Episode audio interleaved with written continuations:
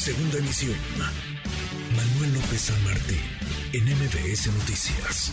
Tengo el gusto de informarles que, como lo anuncié hace unos días, México presentó el día de hoy en Arizona, Estados Unidos, una demanda que vendría a ser la segunda respecto a armas, contra especialmente cinco empresas que están ubicadas en ese estado, en Arizona, aquí lo pueden ustedes ver, son nuestros puntitos rojos, que en los últimos años son responsables de la venta de armas que aparecen aquí en delitos muy graves, en homicidios, en en cosas muy delicadas en México.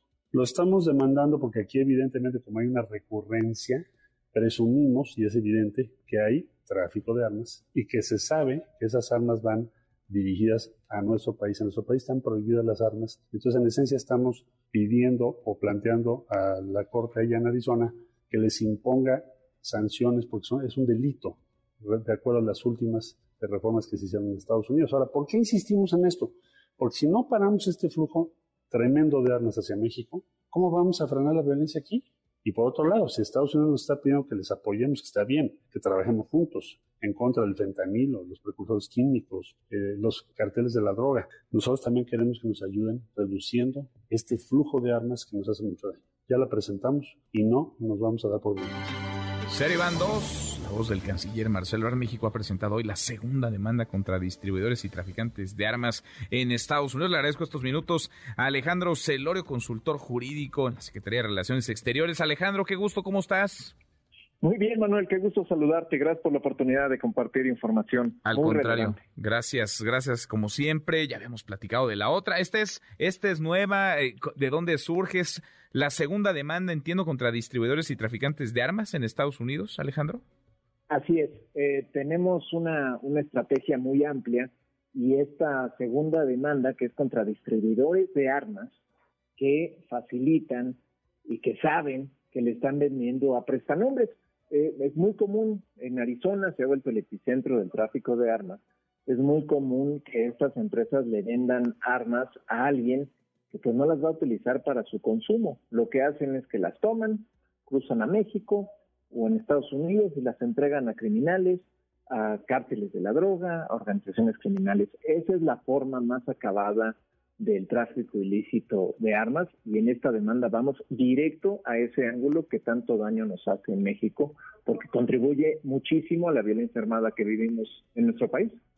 Sin duda. Ahora, ¿qué está pidiendo México? ¿En qué va, de qué va esta, esta segunda demanda, Alejandro?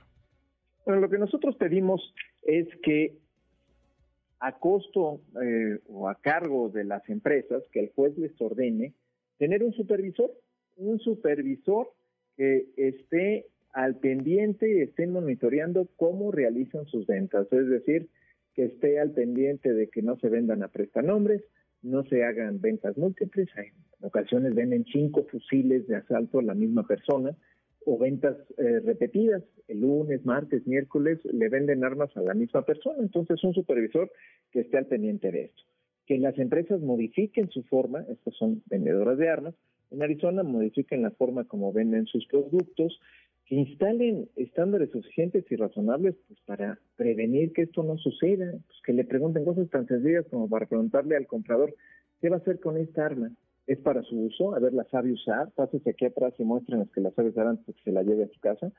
Que vendan armas que tengan mecanismos que prevengan que la utilice alguien más además del comprador original. Lo hemos planteado Manuel, en, ocasión de la demanda anterior, pues si hay tecnología para los vehículos en el que únicamente el propietario puede utilizarlo con una llave, o quien tenga la llave, pues lo mismo tendría que suceder en las armas, que solo el propietario o el, adquirente, el que la haya comprado, la puede utilizar. Y pedimos una compensación por daños que se tendrá que establecer en el juicio. Aquí no pedimos una compensación tan elevada como lo estamos haciendo en la demanda de Boston, pero no obstante sí vamos a pedir una compensación que sea relevante para que estas empresas modifiquen la forma como actúan. Bueno, arranca este procedimiento. Ya sabemos que no es un asunto, digamos, tan rápido. ¿Cómo va a propósito la otra, Alejandro? La otra, la otra demanda, más o menos para tener una estimación del tiempo. ¿Cuánto podría demorar o cuánto pueden demorar estos, estos procesos jurídicos, esta demanda? La demanda de Boston demoró un año en conocer la decisión del juez respecto a las defensas de las empresas demandadas el juez eh, decidió darle la razón a las empresas demandadas después de un año de tener eh, oportunidad de leer todos los escritos de la audiencia que tuvimos y ahora nos vamos a, la apelación. Vamos a apelar la decisión de juez porque no compartimos su eh, entendimiento de los casos y de los precedentes aplicables.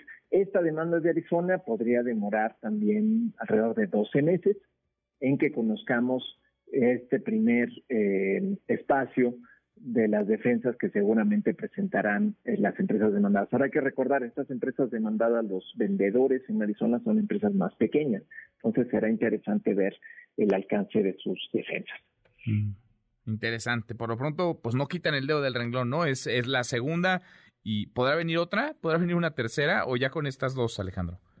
Pues tenemos muchos ángulos y podríamos presentar otras demandas. Hay que ser estratégicos. Nosotros confiamos que nuestra demanda en Boston prosperará en la etapa de apelación.